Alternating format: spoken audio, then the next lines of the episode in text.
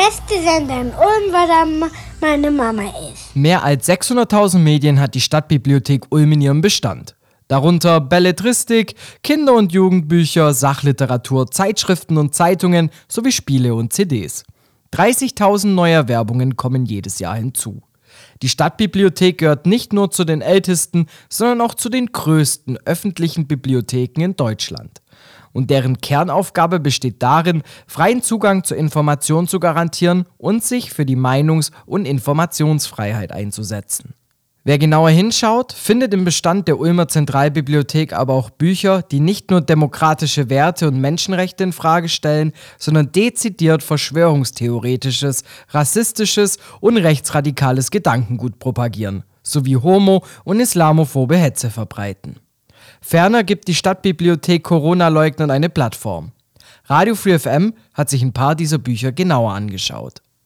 Verheimlicht, vertuscht, vergessen was 2021 nicht in der Zeitung stand. So lautet der Titel eines dieser verschwörungstheoretischen Bücher, die im Regal der Ulmer Stadtbibliothek stehen. Hören wir mal, was der Autor Gerhard Wisniewski so von sich gibt. Beispiel Attentat von Hanau. Wisniewski stellt ja die Frage, ob eine weltweite Geheimdienstorganisation hinter dem Attentat und der Ermordung des Attentäters steckt.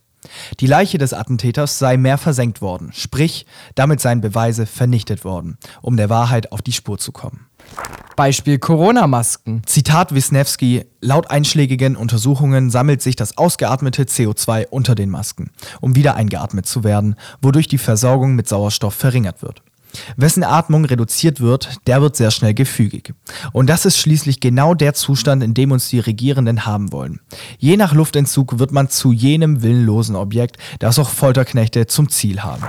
Klimakrise? Wisniewski bestreitet, dass der Mensch für die Klimakrise verantwortlich ist.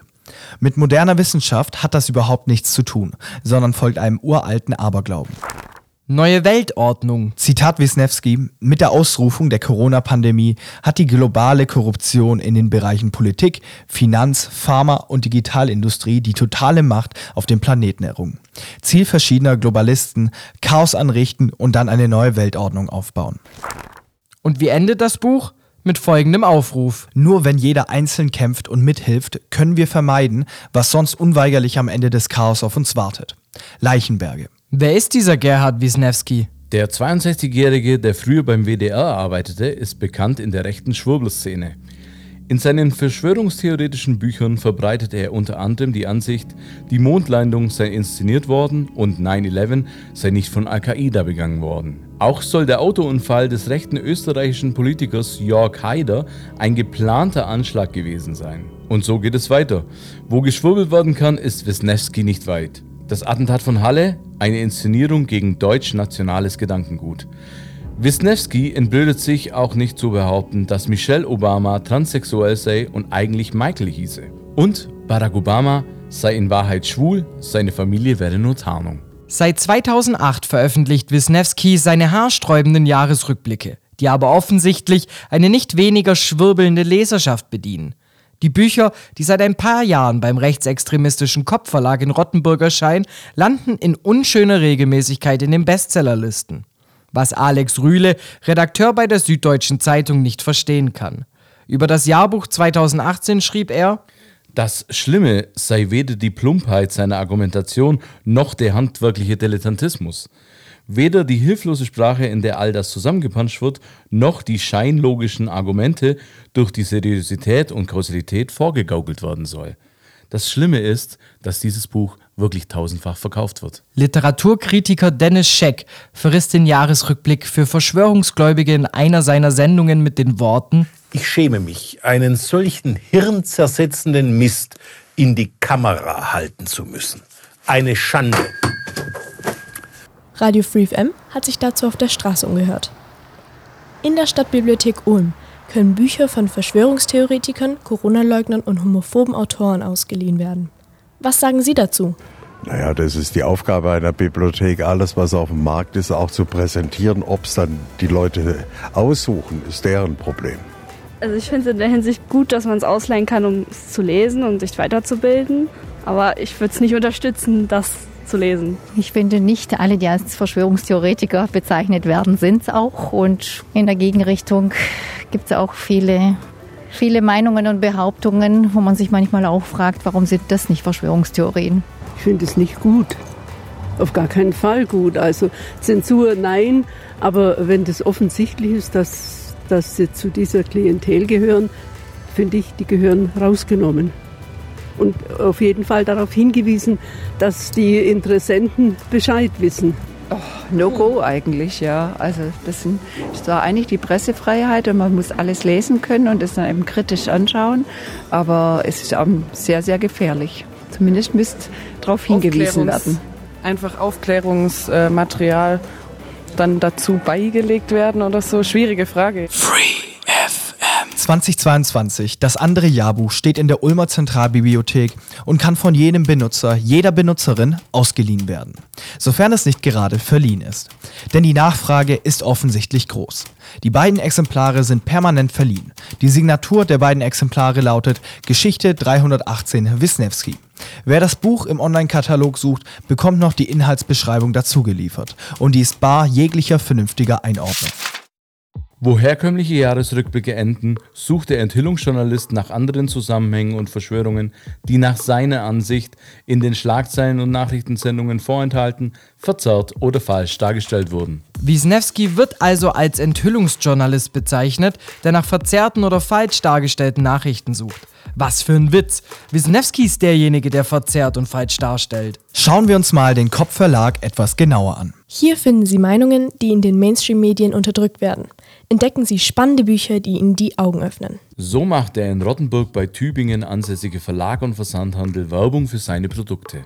Gegründet hat den Verlag Jochen Kopp. Der heute 56-Jährige arbeitete früher als Polizist und wurde in den 90er Jahren Verleger. Angefangen hat er nach eigenen Aussagen zufolge in einer Garage und mit UFO-Literatur. Mittlerweile boomt sowohl der Verlag als auch der Versand.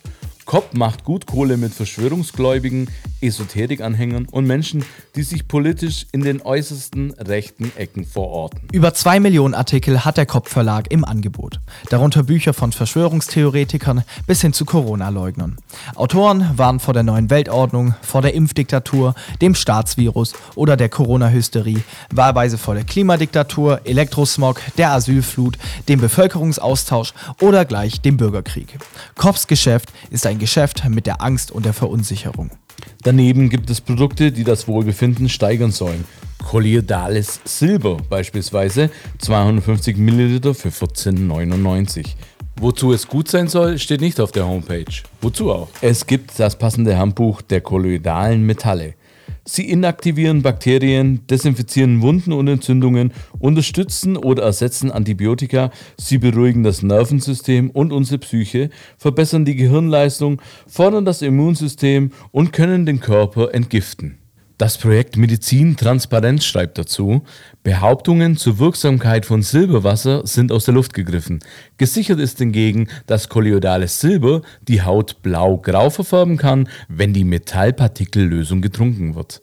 Es gibt Schlafkapseln, Vital Espresso, 3 Liter Selleriesaft, Vitamintropfen, vegane Haarseife oder auch Räucherstäbchen. Und wem das alles nicht hilft, der kann wieder ein Buch kaufen.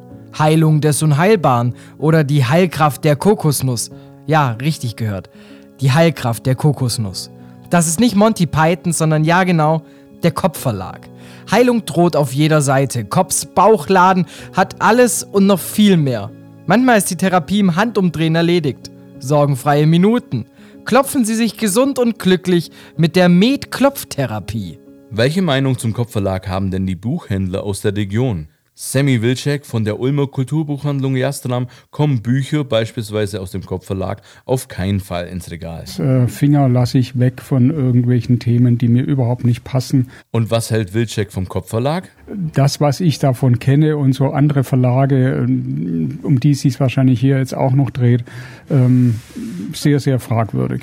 Bei uns ist es tatsächlich so, wir entscheiden definitiv hier, was im Buchladen liegt, was wir haben wollen in der Stückzahl und in der, in der Auswahl. Wir werden von niemand irgendwie gezwungen, was abzunehmen. Wir müssen kein Produkt nehmen im, im Package oder so, sondern die Sachen, die hier im Laden stehen, sind von uns ganz speziell ausgesucht. Martin Geiser vom Bücherpunkt Blaubeuren legt wie Wilczek Wert auf seriöse Autoren von seriösen Verlagen. Wisniewski und Konsorten hat er nicht im Angebot. Ich halte davon gar nichts Ich distanziere mich maximal davon und würde die am liebsten auch nicht verkaufen. Aber wie gesagt, es ist so, ich kann nicht zu einem Kunden sagen, ich bestelle Ihnen dieses Buch nicht. Das kann ich zwar sagen, das würde ich auch bei also maximal verhetzenden Themen würde ich das sagen, würde ich auch mich auch verweigern, würde ich auch in die in die Auseinandersetzung und in die Diskussion gehen. Aber auf die Frage, was ich von solchen Verlagen halte, natürlich überhaupt nichts. Also deswegen haben wir auch kein einziges solcher Bücher vorrätig. Was aber würde Geiser tun, sollte er doch in die Verlegenheit kommen, einer Kundin, einem Kunden ein solches Buch zu bestellen? Sollte es dazu kommen, dass jemand aus den genannten Verlagen mit den genannten Themen was bestellen will, dann bestellen wir das, zwar mit Bauchschmerzen, aber wir bestellen das, weil wir als Buchhandlung kein kein Zensor sind. Diese Bücher sind auf dem Markt, sie sind nicht auf irgendeinem Index, also darf man sie auch kaufen. Thomas Maar von der gleichnamigen Langenauer Buchhandlung hat diese Kundschaft, die verschwörungstheoretische oder Corona-leugnende Bücher will, wenig bis gar nicht. Er hat diese Bücher auch aus gutem Grund nicht in den Regalen stehen. Wir sind eine äh, Buchhandlung, die sich nach europäischen Werten äh, richtet. Wir sind eine Buchhandlung, die sich nach, Demokrat äh, nach demokratischen Werten, nach unserem Grundgesetz richtet. Dieses Klientel, von dem Sie jetzt sprechen, das kommt äußerst selten zu uns in die Buchhandlung. Manchmal bedauert es fast ein bisschen, dass man sich ein bisschen disku diskutieren und auseinandersetzen könnte. Äh, es gibt dann natürlich Grenzen, aber äh, wenn jemand bei uns, ins, ich sage jetzt mal, ein Sarrazin will, dann kann er den auch haben, dann wird der über Nacht bestellt. Vorrätig haben wir diese Bücher auf keinen Fall. Was Ma aber in den vergangenen Jahren festgestellt hat. Also wir haben eine langsame äh, Verrohung der Sprache schon vor dem Internet gehabt, aber mit dem Internet äh, hat es einen riesen, riesen Sprung gemacht, dass eben Dinge wieder gesagt, behauptet und eine Sprache verwendet wird, die alles andere als auf einer demokratischen Ebene liegt. Und wir leben im Kapitalismus, wir leben in einer äh, äh, kapitalistischen Gesellschaft, also Dinge, mit denen Geld verdient werden kann, die werden gemacht. Also gibt es für diesen Wandel in der Gesellschaft natürlich auch den Ausdruck, dass es ähm, Buchhandlungen und Verla Verlage gibt, die auf dieser Welle mitreiten. Der Langenauer Buchhändler Thomas Maar hat das entscheidende Stichwort gegeben. Verrohung der Sprache. Damit sind wir bei Archiv Pirinci angelangt und seinem Buch Deutschland von Sinnen. Der irre Kult um Frauen, Homosexuelle und Zuwanderer. Auch dieses Buch steht in der Ulmer Zentralbibliothek. Zweites Obergeschoss, Geschichte 458,4 Pirinci. So lautet die Signatur. Die Kurzbeschreibung im Online-Katalog lautet folgendermaßen. Nach Ansicht des Autors geben in Deutschland nicht mehr Künstler, Denker und Visionäre den Ton an, sondern Lesben, Antidiskriminierungsbeauftragte, Windenergiebarone, Umweltverbände und eine staatsfetischistische Justitia. Alles in allem eine Zusammenrottung von zerstörerischem Gutmenschentum. Hört sich doch recht gesittet an, oder? Um einen Eindruck zu bekommen, was der deutsch-türkische Schriftsteller, der früher Katzenkrimi schrieb, so absondert, wollen wir an dieser Stelle ein paar Zitate einschieben.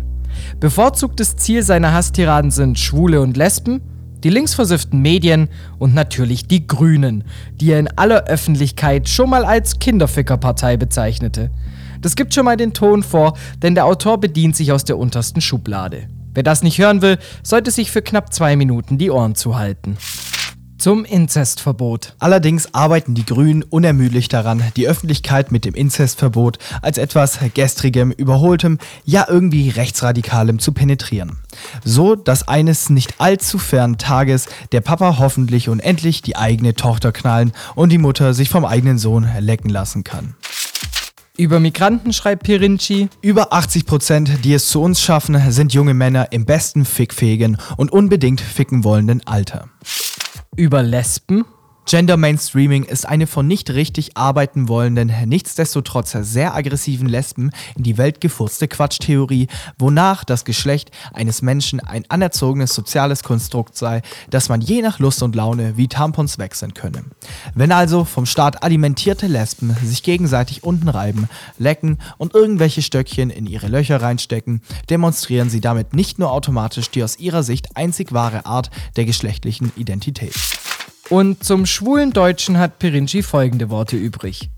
Deine Homo-Ehe ist ein einziger Witz und peinlich. Die Ehe ist für Mann und Frau zum Zwecke des Kindermachens in geordneten Verhältnissen erfunden worden und nicht für solch promiskuitiven Typen wie dich. Also tritt wieder in den Schatten zurück, mach dein eigenes Ding, aber belästige uns nicht mit deiner Schwulheit. Danke. Pirinci, der 59 in Istanbul geboren wurde und als Zehnjähriger mit seinen Eltern nach Deutschland kam, ist mittlerweile gerichtsbekannt. Wegen Volksverhetzung und Beleidigung ist der 62-Jährige mehrfach verurteilt worden. Unter anderem hat er die Klimaaktivistin Luisa Neubauer mit 16 Wörtern sexuell beleidigt. Eines der Wörter fängt mit F an und endet mit Ken, schreibt T-Online in seinen Nachrichten und zitiert weiter die Süddeutsche Zeitung. Pirincis Hobbys seien Linke beleidigen und jungen Frauen hinterherhecheln. Pausen legt er nur ein, wenn er wegen eines anstößigen Eintrags gesperrt wird. Pirinci hat eindeutig den Bereich des demokratischen Konsens verlassen, sagte Jörg Sundermeier 2014 in einem Interview mit dem Deutschlandfunk. Der Verleger des Berliner Verbrecherverlags bezeichnete Pirinci, als dessen Buch Deutschland von Sinnen auf den Markt kam, als nützlichen Idioten der rechten Szene. Der Literaturkritiker der Zeit, Ioma Mangold, schrieb über dieses Buch, es ist pure Menschenverachtung. Deutschland von Sinn erreicht in der Spiegel-Bestsellerliste im Mai 2014 im Bereich Sachbuch Rang 2. Wobei Sachbuch, das Pirincis Werk als Sachbuch durchgeht, verstehe wer will. Pirinci geht es nicht darum, sich sachlich mit Argumenten auseinanderzusetzen. Recherche ist nicht sein Ding. Wie er vorgeht, beschreibt er selber auf der vorletzten Seite. Es kann sein, dass ich bei einigen Zahlen und Daten daneben liege, aber im Ganzen wird es schon stimmen. Und was seine Sprache angeht, direkt aus der Gosse. Er wirft mit Exkrementen, Scheiße hier, Scheiße dort, nur so um sich herum und freut sich wie ein Siebenjähriger, der das F-Wort bei der Familienfeier in die Runde schreit. Oder nehmen wir Susharit Bhaktis Werk Corona-Fehlalarm, Zahlen, Daten und Hintergründe, 2020 erschienen im Goldeck Verlag. Das Buch steht im zweiten Obergeschoss der Zentralbibliothek und hat die Signatur MED 673 RAI. Die Beschreibung im Online-Katalog lautet: Das Ehepaar Bhakti Reis, er Mediziner, sie Biologin, vertritt ein weiteres Mal seinen Standpunkt zum Umgang mit der Corona-Krise. Die von ihm festgestellten angeblichen Fehlleistungen im Krisenmanagement der Bundesregierung werden mit fundierten Fakten und Informationen untermauert. Was ist von den fundierten Fakten und Informationen zu halten? Bhakti war zwar zu seinem Ruhestand 2012 Professor für medizinische Mikrobiologie an der Uni Gießen, dann Leiter des Instituts für medizinische Mikrobiologie und Hygiene an der Uni Mainz. Aber er hat nie zu Coronaviren und epidemiologischen Themen geforscht und publiziert. Gleichwohl gibt er sich als Experte für die Covid-19-Pandemie aus. In Videos, Interviews und Büchern kritisiert er staatliche Maßnahmen gegen die Pandemie und verbreitet nachweislich Falschinformationen.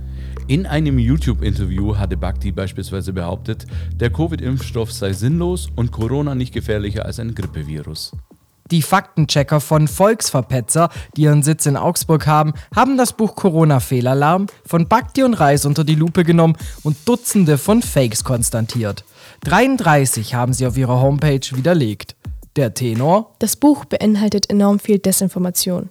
Es ist wissenschaftlich unseriös argumentiert, voller Fehler, voller unbelegbarer Behauptungen und von Behauptungen, die sich entweder als falsch oder später als falsch erwiesen haben. Es ist ein tendenziöses Sachbuch, das nur eine pseudowissenschaftliche Grundlage für die PandemieleugnerInnen und VerschwörungsideologInnen liefert und fast ausschließlich dort rezipiert wird. Fachkreise, so fassen die Faktenchecker zusammen, hätten sich reihenweise davon distanziert. Gemäß Artikel 5 Grundgesetz hat zwar jeder das Recht, seine Meinung in Wort, Schrift und Bild frei zu äußern und zu verbreiten und sich aus allgemein zugänglichen Quellen ungehindert zu unterrichten.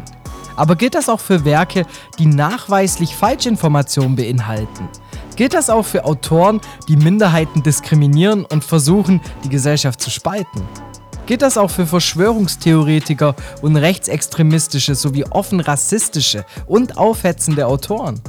Autoren, die den Holocaust leugnen, wie der britische Historiker David Irving, sind ja beispielsweise mit keinem ihrer Werke in der Bibliothek vertreten. Radio Free FM interviewte dazu Ursula Jaksch. Sie ist seit vergangenem Jahr stellvertretende Leiterin der Ulmer Stadtbibliothek. Warum geben Sie Verschwörungstheoretikern wie Wisniewski, Rechtsradikalen wie Pirinci und Corona-Leugnern wie Bhakti eine Plattform? Wirklich Radikalen bieten wir würde ich jetzt sagen, sicher keine Plattform. Was wir natürlich ähm, machen, was auch unser Auftrag ist, ist einfach eine Meinungsvielfalt ähm, abzubilden. Ähm, ich hoffe jetzt mal sehr oder ich gehe davon aus, dass zu diesen ja, einseitigen Beispielen, die Sie genannt haben, mhm. auch die Gegenbeispiele bei uns im Bestand sind, um wirklich diese ähm, Vielfalt abzubilden. Denn mhm. das ist natürlich eine Aufgabe von, klar, von öffentlichen Bibliotheken, einfach eine Meinungsbildung zu ermöglichen. Und auch, auch natürlich im, im Sinne von, von ähm, Bildungsangeboten, also auch, auch für Schüler, für Schulen zum Beispiel, müssen ja schon die verschiedenen Aspekte vorhanden sein, um überhaupt eine vernünftige, einen vernünftigen Unterricht dann auch ähm, zu unterstützen. Ja. Aber dieses Buch steht nicht bei uns im Bestand. Das steht bei Ihnen im Bestand. Das steht bei uns im Bestand. Ja. Okay. Warum werden die Bücher nicht entsprechend kontextualisiert? Das bedeutet, mit einem Text versehen, dass besagte Bücher zum Beispiel extrem rechte Meinungen beinhalten. Also sagen wir mal so, entweder wir haben die Bücher im Bestand, sofern sie nicht, nicht zensiert sind. Ich meine, wir, wir haben natürlich ja. ähm, extreme Bücher sind ja ähm, bei uns auch nicht, also in Deutschland auch nicht zugänglich. Ja. Ähm, wir haben die im Bestand und wir kommentieren bewusst Bücher, die wir im Bestand haben, nicht, mhm. weil das müssten wir in sämtliche Richtungen tun mhm. und von ja, von welcher Wahrheit ausgehend, die legen wir dann fest als Bibliothek. Das mhm. kann es eigentlich auch nicht sein. Also eine Gesellschaft muss in der Lage sein, mit unterschiedlichen Sichtweisen umzugehen und eine Bibliothek bildet das ab. Ähm, also äh, tatsächlich bewegen wir uns ja mhm. in einem rechtlichen Rahmen und in dem müssen wir uns auch bewegen und wir müssen schon eine Meinungsvielfalt abbilden. Ich glaube, das ist wichtig in, in unserer Gesellschaft. Ähm, ja, also ist schwierig. Und natürlich ähm, Titel zu kommentieren mhm. in irgendeiner Weise ist nicht die Aufgabe von Bibliotheken. Also es ist die Aufgabe von Bibliotheken, sage ich mal, medienpädagogische Angebote zu machen, was wir auch mhm. machen, zum Beispiel durch Workshops über Fake News und so weiter, die sich dann an, an Schülergruppen zum Beispiel richten. Also wirklich ähm, im, also pädagogische Arbeit zu leisten, die darauf hinwirkt, dass Menschen in die Lage versetzt werden, wirklich urteilsfähig zu sein und mhm. dann eben auch zu erkennen, was sind es eigentlich für Meinungen, die verbreitet werden, aber die werden ja verbreitet. Aber Wisniewski ist doch Desinformation pur. Was machen Sie dagegen? Wir machen das ja auch im Rahmen unserer Fake News mhm. Workshops zum Beispiel. Da machen wir es ganz intensiv. Ähm, wir machen es im Rahmen von Angeboten für Schülerinnen und Schüler. Mhm. Wir machen es weniger für Erwachsene, also für Erwachsene haben wir da weniger Angebote, aber für Schu also Schulklassen, da haben wir relativ viele Angebote. Warum werden im Online-Katalog Texte verwendet, die diesen Büchern den Anschein von Sachbüchern geben? Zum Beispiel der Corona-Leugner Bhakti. Dort heißt es in dessen Buch stünden, Zitat, fundierte Fakten und Informationen. Müsste man da nicht den Stempel alles Fake drauf machen? Ja, aber dann wären wir tatsächlich im Bereich der Zensur. Ja, mhm. genau. Und genau das ist ja auch der Ansatz von Bibliotheken, eben einer Zensur entgegenzuwirken. Mhm. Denn klar, wir könnten jetzt sagen, logisch, ist auch nicht meine Meinung, ist nicht Ihre Meinung, mhm. ähm, da machen wir den Stempel drauf. Wer garantiert, dass nicht irgendwann jemand kommt, der sagt, ja, aber das andere ist nicht meine Meinung, dann mache ich da den Stempel mhm. drauf. Also ich, ja, ja. ich glaube schon im, im Sinne von einer wirklichen demokratischen Gesellschaft ähm, ist es wichtig, unterschiedliche Sichtweisen ähm, erstmal stehen zu lassen und eher darauf hinzuwirken, ähm, ja, im Sinne von Bildungsarbeit, das ist schon richtig, genau der Ansatz. Wie bewerte ich denn solche mhm. Dinge? Und äh, da ist halt unser Ansatz, das über die Schulen laufen zu lassen, also mhm. ähm, wo, wir, wo wir wirklich auch gut an, an die Personen rankommen. Nach welchen Kriterien werden Sachbüchern überhaupt ausgesucht, sofern man die Hassiraten eines Berinci überhaupt als Sachbuch bezeichnen kann? Also die Kriterien sind so ein möglichst ähm, breites Spektrum an ja. Themen, an, ja schon auch an unterschiedlichen Meinungen, wo das eben vorhanden ist, ähm, abzubilden. Und äh, die, die Auswahl machen wir wirklich auf Basis dieses Lektoratsdienstes. Mhm. Also in, in ganz über, also natürlich gehen die Lektoren auch in die Buchhandlungen und gucken, was, was ist denn gerade ähm, da an Themen oder an, an Büchern ausgestellt.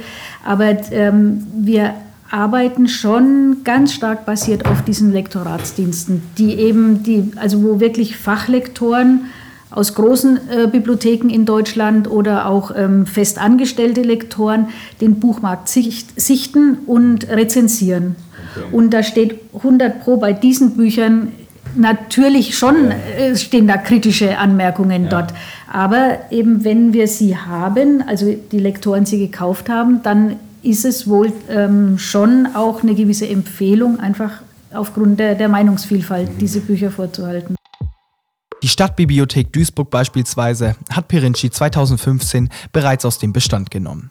Das Lektorat und die Leitung waren sich einig, dass Bücher von menschenverachtenden und demokratiefeindlichen Autoren nichts in den Beständen einer öffentlichen Bibliothek zu suchen haben. Erklärte dazu Bibliotheksdirektor Jan-Peter Barbian gegenüber der Taz. In der Fachzeitschrift Forum Bibliothek und Information hat er diesen Schritt begründet. Es handelt sich nicht um einen Fall von Zensur, sondern um einen notwendigen und berechtigten Eingriff in das Buchangebot einer öffentlichen Bibliothek. Sie hat ihre Aufgaben in einer die Grund- und Menschenrechte vertretenden und verteidigenden Demokratie aktiv wahrzunehmen und wird diese Verantwortung in Zukunft noch wesentlich entschiedener übernehmen müssen, als dies bislang erforderlich war. Die deutschen Bibliotheken gehen also recht unterschiedlich mit den Verlagen um, die rechtsextreme und verschwörungstheoretische Bücher auf den Markt werfen werfen. Wir haben bei Dirk Wissen vom Berufsverband Information Bibliothek nachgefragt. Wer ist eigentlich verantwortlich für den Bestand in den Bibliotheken? Den Bestand bauen die Bibliotheken selber auf oder pflegen ihn bzw. stellen die Medien bereit. Ähm, eigenverantwortlich, würde ich da sagen.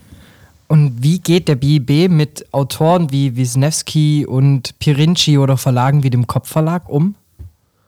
Also direkt, der Berufsverband direkt muss da gar nicht so sehr mit umgehen, weil ähm, die Debatten entstehen ja eher dann über die Bibliotheken, was da entleihbar ist, was da zur Verfügung gestellt wird, was die Bibliotheken anbieten oder nicht.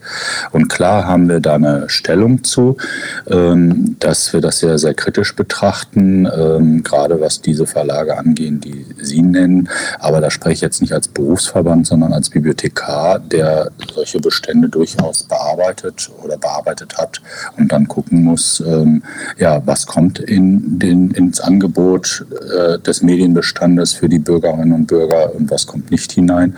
Ähm, nicht nur was einzelne Titel angeht, sondern auch was die Staffelung angeht, wie viele Exemplare angeboten werden. Denn eine Bibliothek ist eine, ein Ort der gelebten Demokratie, wo es Informationsfreiheit gibt, wo Dinge zur Verfügung gestellt werden, damit man sich informieren kann. Ähm, ja. Und natürlich entstehen dann auch Debatten mit, dem, mit der Mündigkeit der Bürger. Sollten solche Bücher, wie jetzt angesprochen, von diesen Verlagen unkommentiert in den Regalen stehen? Ähm, das wäre dann meine persönliche Meinung, dass das nicht so sein sollte. Ähm, man kann natürlich damit umgehen, dass man sie exquisit äh, entweder ausstellt und Hinweise gibt oder dass man sie ins Magazin stellt und zur Verfügung stellt auf Nachfrage. Da geht auch jede Bibliothek, glaube ich, eigenverantwortlich damit um, dass das zur Verfügung gestellt werden sollte. Ja, wegen der Informationsfreiheit. Aber wie offen das zur Verfügung gestellt werden sollte, da muss man dann nochmal schauen, um welche Bibliothek handelt es sich. Ist es eine Bibliothek, die Wissenschaftlern etwas zur Verfügung stellt, die damit arbeiten, die das kritisch betrachten?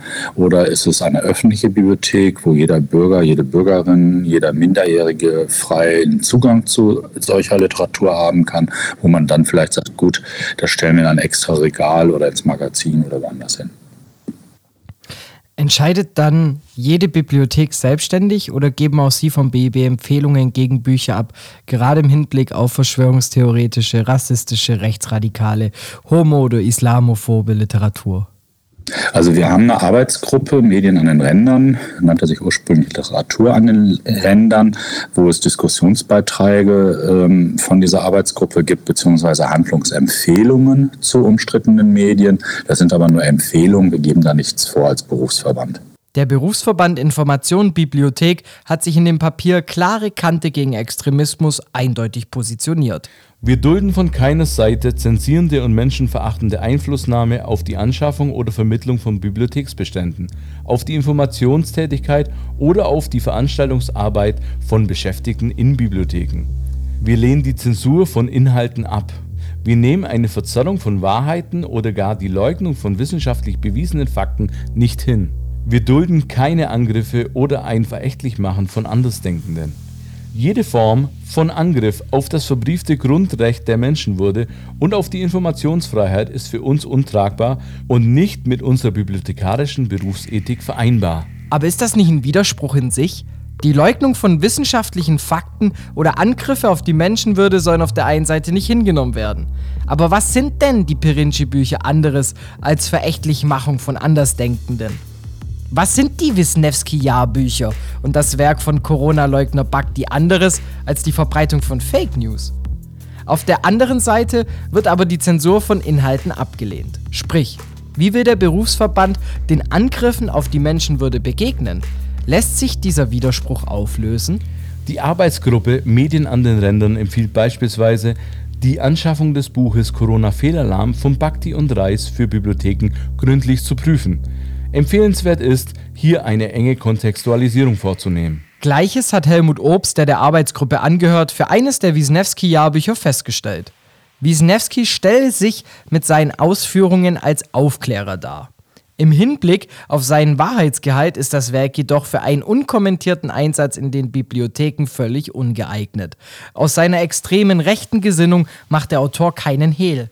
Bei einer etwaigen Anschaffung für den Bibliotheksbestand bedürfe es dringend einer Kontextualisierung. Die grundlegende Einordnung des Titels als ein Buch am rechten Rand ist zweifelsfrei vorzunehmen. So Helmut Obst. Aber kommen wir nochmals zurück zu Pirinci. Was hat er über Migranten geschrieben? Über 80 Prozent, die es zu uns schaffen, sind junge Männer im besten fickfähigen und unbedingt ficken wollenden Alter.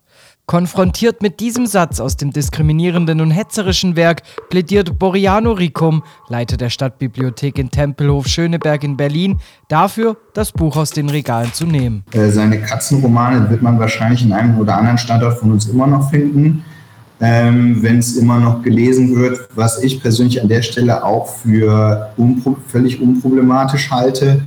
Ähm, die ähm, so ein Titel ist eigentlich wirklich ein gutes Beispiel dafür, hm, auch um diese berühmte Frage, was machen wir mit Titeln von, äh, um sozusagen auf diese Frage einzugehen, was machen wir mit Titeln von Autorinnen, die irgendwie, ähm, ich sag mal, ähm, eine Auswahl verpasst haben und sich verirren in irgendwelchen sehr abstrusen Gedankenwelten, die aber vielleicht mal sehr respektabel ähm, ähm, ähm ein respektables Werk bis dahin hatten.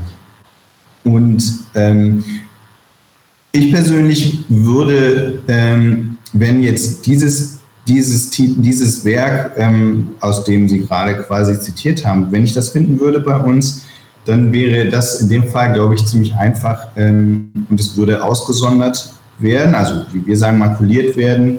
Ähm, ähm, und die äh, aber wie gesagt, eben die Katzen, ähm, die Katzenkrimis, die, da sehe ich jetzt nicht den Grund, äh, so damit umzugehen. Dasselbe könnte man ja auch in einem anderen Kontext vergleichbar, ähm, ne, so mit der äh, mit Michael Jackson und äh, sein musikalisches Werk. Also wie gehen wir damit um? Wobei Rickum aber auch klar macht, dass die Verbannung einzelner Bücher auch immer mit Schwierigkeiten behaftet ist. Für diese Frage gibt es äh, keinen Königsweg, wie Bibliotheken und wir als öffentliche Bibliothek in Berlin damit umgehen.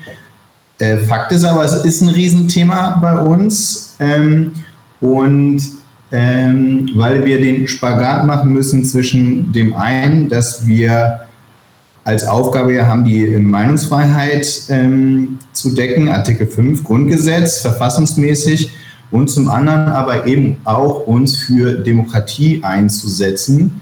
Ähm, und deswegen ähm, ist das immer eine Frage der Einzelfallprüfung. Es ist ja ähm, in dem Sinne auch die äh, Frage, was, äh, worüber, über welche Medien reden wir hier? Über Medien aus ganz klar rechten Verlagen, Oder reden wir über Titel und äh, Bücher, die äh, sozusagen in der aktuellen Diskussion als etwa antidemokratisch betrachtet werden? Wie sieht es denn dann mit Werken vom Kopfverlag aus? Also wir als öffentliche Bibliothek, wir sammeln äh, jetzt nicht gezielt ähm, äh, Titel aus genuin rechten Verlagen wie dem Kopfverlag oder Antaios oder wie die einschlägigen Verlage heißen. Es ist aber umgekehrt nicht ausgeschlossen, dass die immer wieder auch mal in unseren Bestand kommen. Etwa wenn ähm, ein Titel aus solchen Verlagen es zum Beispiel auf eine Spiegel-Bestsellerliste schafft. Das, dann gibt es sozusagen gewisse Automatismen, die dann dazu führen, dass sie dann es doch bei uns in den äh, Bestand schaffen. Ist dem so? Ähm, Habe ich vorhin schon mal erwähnt, wird ja geguckt, okay, das ist jetzt ein besonderer Fall, wie gehen wir damit um?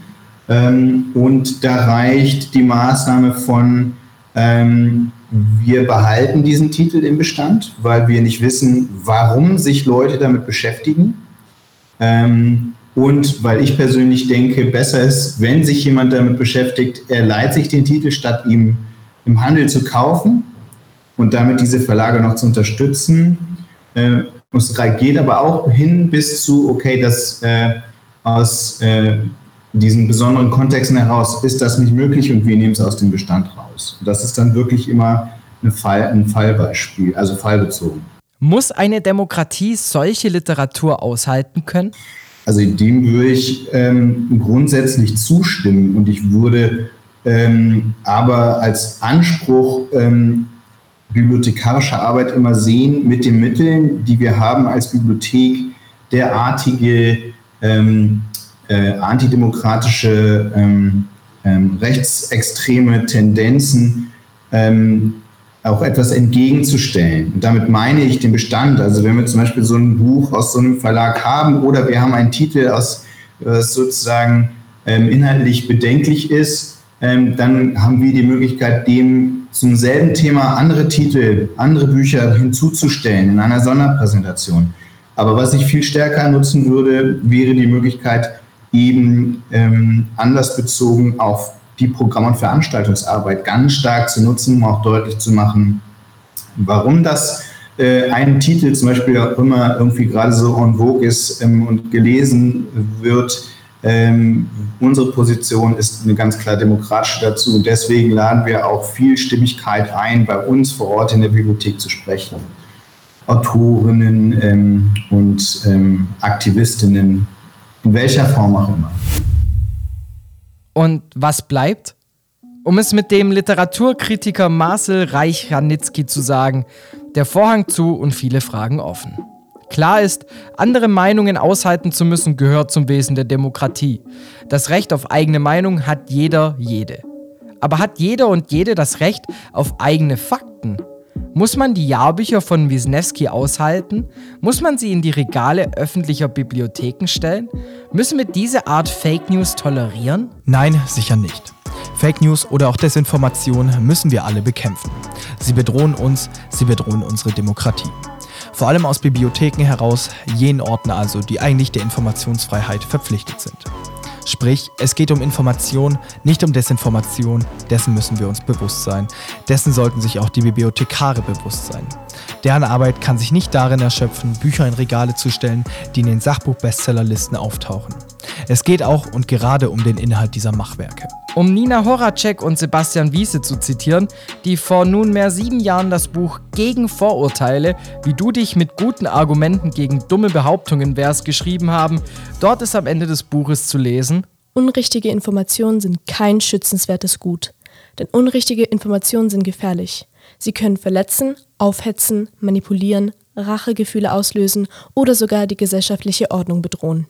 Und das vergisst man oft, wenn man den Satz, das muss eine Demokratie aushalten, in die Diskussion einbringt. Der Satz ist zweifellos richtig. Eine Demokratie muss vieles aushalten.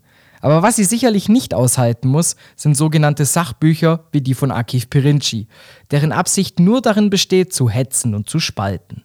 Menschen zu diskriminieren, Hass und Hetze zu verbreiten, darf eine demokratische Gesellschaft nicht tolerieren. Sonst hat sie sich als demokratische Gesellschaft überlebt. Hass sind keine Argumente. Hass ist nicht von der Meinungsfreiheit gedeckt. Und aus diesem Grund sollten Bücher, die nur diesem Zweck dienen, nicht in öffentlichen Bibliotheken stehen.